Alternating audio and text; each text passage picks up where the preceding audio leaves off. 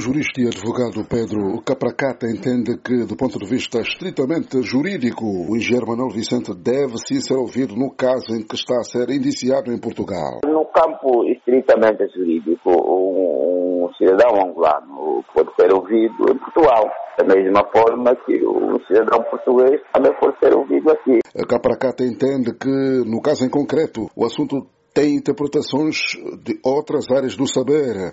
Para o especialista, há questões antropológicas que levam-lhe a achar ser impensável um dirigente angolano submeter-se aos ditames da justiça aqui ou fora do país. O caso do engenheiro, o vice-presidente, entende-se que é impune e como tal não, não pode ser ouvido, nem aqui, nem em qualquer parte. Tem sérias dúvidas, tem sérias dúvidas, porque depois eles arrastam isso para o campo político. É quase que pensava ganhar ser ouvido. Ao logo que assume um determinado cargo, a partir daí passa a ser impune. Quer dizer que se o lá sair do poder e entra um partido político, um militar, a partir daí torna-se impune. E quem também não acredita que isso venha a acontecer é Esteves Hilário, professor de Direito Constitucional, sem gravar entrevista. O especialista entende que os titulares de cargos de soberania, como é o caso do engenheiro Manuel Vicente, como vice-presidente da República, o artigo 127 da Constituição da República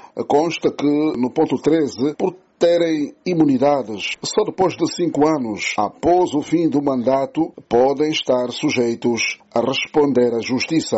Outro jurista e professor de direito, João Pinto, este ligado ao partido do engenheiro Manuel Vicente, considera que o que está a acontecer em Portugal é uma aberração jurídica.